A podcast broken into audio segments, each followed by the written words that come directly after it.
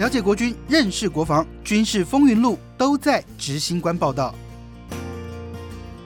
执行官报道，我是执行官杨正全，欢迎在好好听 FM 收听的朋友，以及在 YouTube 上面收看的铁粉，跟大家问声好。执行官报道这一集要跟大家来讨论一下国军的这个人事布局，因为在这个参谋总长黄曙光七月一号届龄退伍之后，谁要来接他的遗缺，其实先前就有非常多的猜测，大家一度都认为，按照国军的传统，应该在海军。的任期结束之后，应该是由空军的来接任参谋总长，加上现在国防部的部长跟副部长，这个整个布局应该是要由陆海空军军种平衡的思考来派任所谓的参谋总长。但结果在国防部公布了名单之后，可以说是让大家非常的意外。最后接任参谋总长的是现任的陆军司令陈宝瑜。那这样的一个安排可以说是非常的罕见，因为包含了。部长、副部长还有总长，全部都是陆阶的将领，或者是陆军退伍的将领来接任。这样的安排跟布局，其实是在过去比较少见的。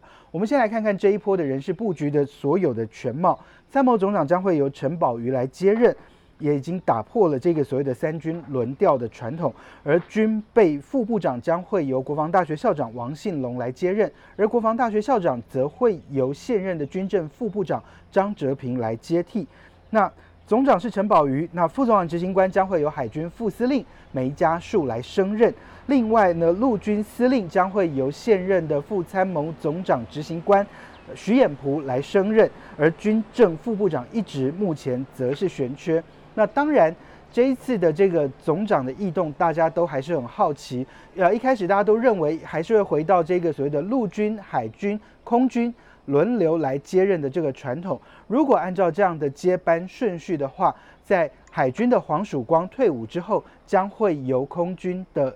人来接任总长。但是在这个国防部一公布名单之后，可以说是让大家都非常的意外，是由陈宝瑜来接任。而大家当然就会好奇来问，为什么会是他？其实根据我们现在所了解，是陈宝瑜这几年在这个建军上面的一些作为。还有他个人的风格都是非常获得蔡总统的信赖，加上呢，国防部这几年在做所谓的兵力结构的调整，包含后备动员要大量的增加跟强化，另外还有就是四个月的军事训练役，未来是不是要做改革，可能都会有一些思维，所以呢，就会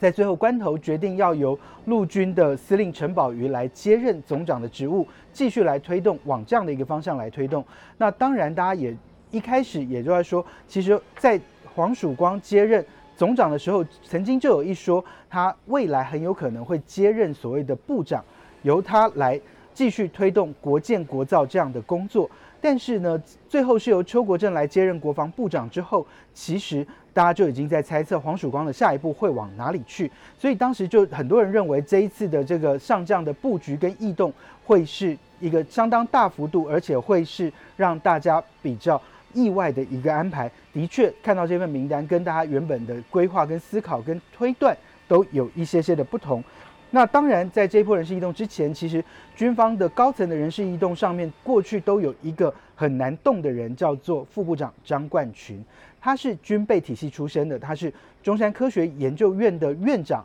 升任到副部长，他也是第一个军备出身升任到上将的人。但是他要把这个上将的缺放到哪里去，就会变成是一个人事升迁上面非常困扰的地方。因为以他的资历经历，他要接任陆军司令的难度非常的高。他要接任总长，他没有任何过去跟作战相关的这个指挥的经验。他要接任陆军司令也有困难，所以当时很多人就在推断，他除了接任调任这个所谓的总府战略顾问之外，另外的一个他可能走的路就是国防大学的校长。结果最后呢，他被调任到这个总府的战略顾问，也就是说，这个上将的缺就放到了总府战略顾问这个地方来。那当然，大家都还是会觉得说这个。现在的国防部的高层安排，包含国防部长、副部长、总长，都是陆军出身的，这个大家就会很担心了。其实，在这个消息一发布之后，呃，我的脸书上面就非常多的各种军事记者，还有跟熟知军方生态的人就在评论：海空军是被灭了吗？也有人是觉得说，呃，空军一个人在国防部里头高层里头都看不到任何一个高层是空军的人，很多人就担心这会不会有军种失衡的问题。因为担心这个所谓的军种失衡，或者是说所谓的特别偏重到某一个军种，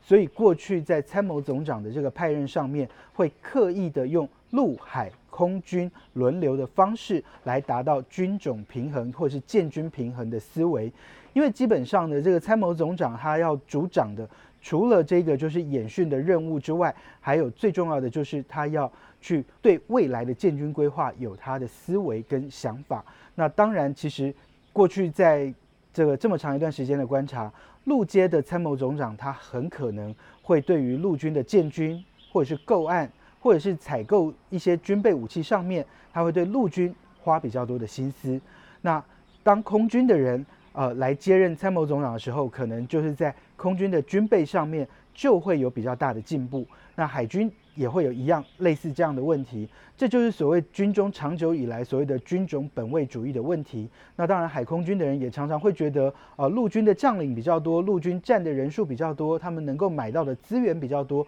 所以在海空军担任这个重要职位，不管是部长。或者是副部长，或者是总长的时候，你就会发现，有些时候这些人就会去刻意主导某些海空军的建案。那当然，这样的方式并不健康哦，所以过去才会建立起所谓的陆海空军轮流由一个人来出任这一个参谋总长这样的一个传统。当然，就是希望能够达到建军平衡、三军平衡这样的一个概念。但是呢，这样的人事安排，其实在过去这段时间已经不是第一次被打破了。其实，我们就从张冠群副部长这个角色来说，其实，在蔡英文总统上任之后，原本的这个所谓的军政副部长，过去长久以来一段时间都是由文人来出任。那即使是脱下军服的文人，也都还是所谓的文人，也就表面上一定是文人的人来接任。但是呢，你你啊，我们可以看到，就是当蔡英文总统上任之后，为了推动这个所谓的单兵的个人装备。要能够快速的在军中来完成拨发，还有就是希望能够给官兵更好的生活品质，所以他当时派任了张冠群，也就是一个跟作战体系完全没有任何关联的这个人来升任上将，接任这个所谓的军备的副部长。那当然这样的想法就是希望能够。让这个所谓的单兵的个人装备推动能够更加的顺畅，还有就是国军在各个后勤后备体系上面能够有一定的提升跟这个战力上面的改变。那当然这是一个功能性的思考，那可是也因为这样的一个破格的安排，造成他后续在人员调动上面对他的这个人事升迁还有调动上面产生了一定程度的困难。当然，现在张冠群被放到了这个战略顾问之后，其实就又回到了这个军政副部长，究竟要不要由文人来出任？那当然，大家就在有各方的猜测，因为所谓的军政副部长在这一波的异动名单当中没有出来，就有人在推断，就是很有可能会不会是由现任的参谋总长黄曙光在届龄退伍之后，他卸下了军职，不转任总府的战略顾问。而是由他来接任这个所谓的军政副部长。那当然还有一个重要的任务，就是他要继续推动这个所谓的国建国造的工程。也就是在国建国造或是浅建国造这个工程上面，其实黄曙光已经打下了非常完整的基础。他已经是在任最久的海军司令。而在沈一鸣罹难之后，他是紧急救火接了参谋总长的工作。所以呢，对这个黄曙光来说，他推动这个所谓的。国建国造的工程其实已经是打下了非常深厚的基础，呃，那接下来他会不会再接任军政副部长？那当然，其实这样的安排并不合理，因为担任参谋总长的职务再回任副部长，其实对他来说并不是太公平。但他会不会在这一个高层的不同的思维底下来打破这样的传统？那当然就要后续来关注了。那我会特别说，张冠群跟黄曙光最重要的原因就是这几年打破这个所谓陆海空军轮流接任总长的传统。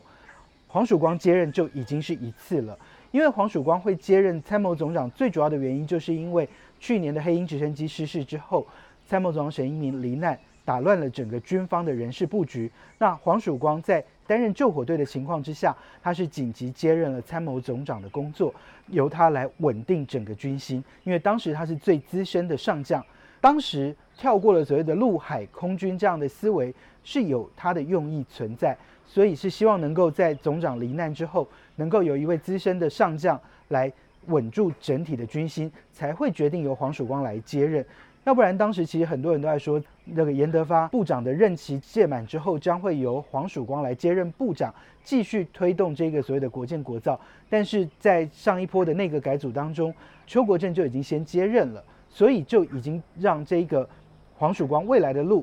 变得好像没有什么地方可以摆放，所以才会现在黄曙光会不会去接任军政副部长，又会是大家关注的一个焦点。那当然，前一次在总长陆海空军轮流的这个传统上面，前一波打破就是在洪仲秋案发生的时候。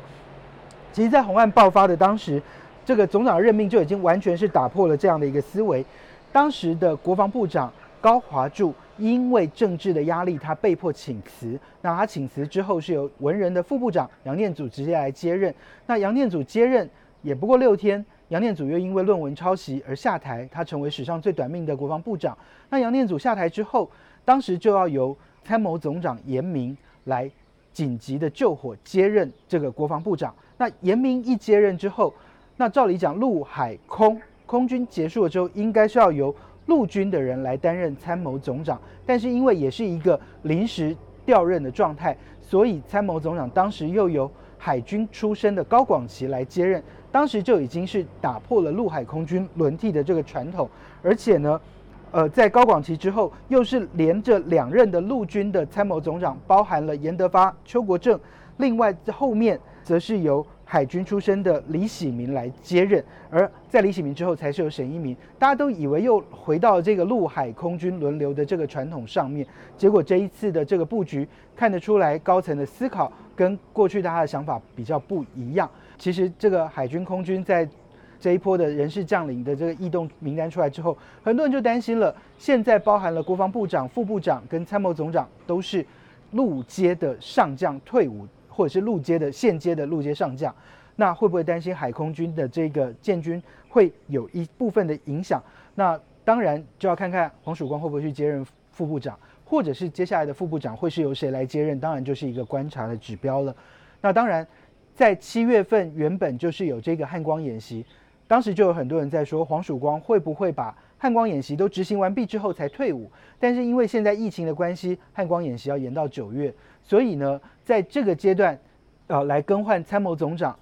今年的汉光演习要怎么样进行？在演习的这一个内容跟想定上面，会不会再做一些调整？因为这是总长的职权，那当然就会备受瞩目。不过，我想现在这个整个演习已经推演到了一个程度了，应该是不至于在陈宝瑜接任之后又会去做一个大幅度的这个内容调整。那陈宝瑜过去就是一个比较接近基层思维，也深受这个陆军基层非常受欢迎的一位陆军司令。那他在接任总长之后，能不能带给这个军方一个新的气象，当然也是值得观察的。不过呢，在这边还是要。跟国军的高层们来说说，其实过去长久以来，这个所谓的陆海空军要轮流，就是希望能够让军种建军能够平衡。那现在面对这样的一个，可能在人事布局上面有一点点比较难，完完整整的按照这个所谓的陆海空军这样的一个方面来思考的话，我觉得这高层就必须要把眼光放远。那接任部长、总长。这个位置的人，或者是接任副部长位置的人，除了站在自己的军种本位主义上去思考之外，也要去替整个国家未来十年、二十年的建军方向，包含空军、海军，都需要做更完整的考量了。这是今天的执行官报道，有任何的意见，欢迎上好好听 FM 的平台，或者是到我的粉丝团钢铁军事小组来告诉我们，我也会给大家正面的回应。谢谢大家收听跟收看，我们下次再会，拜拜。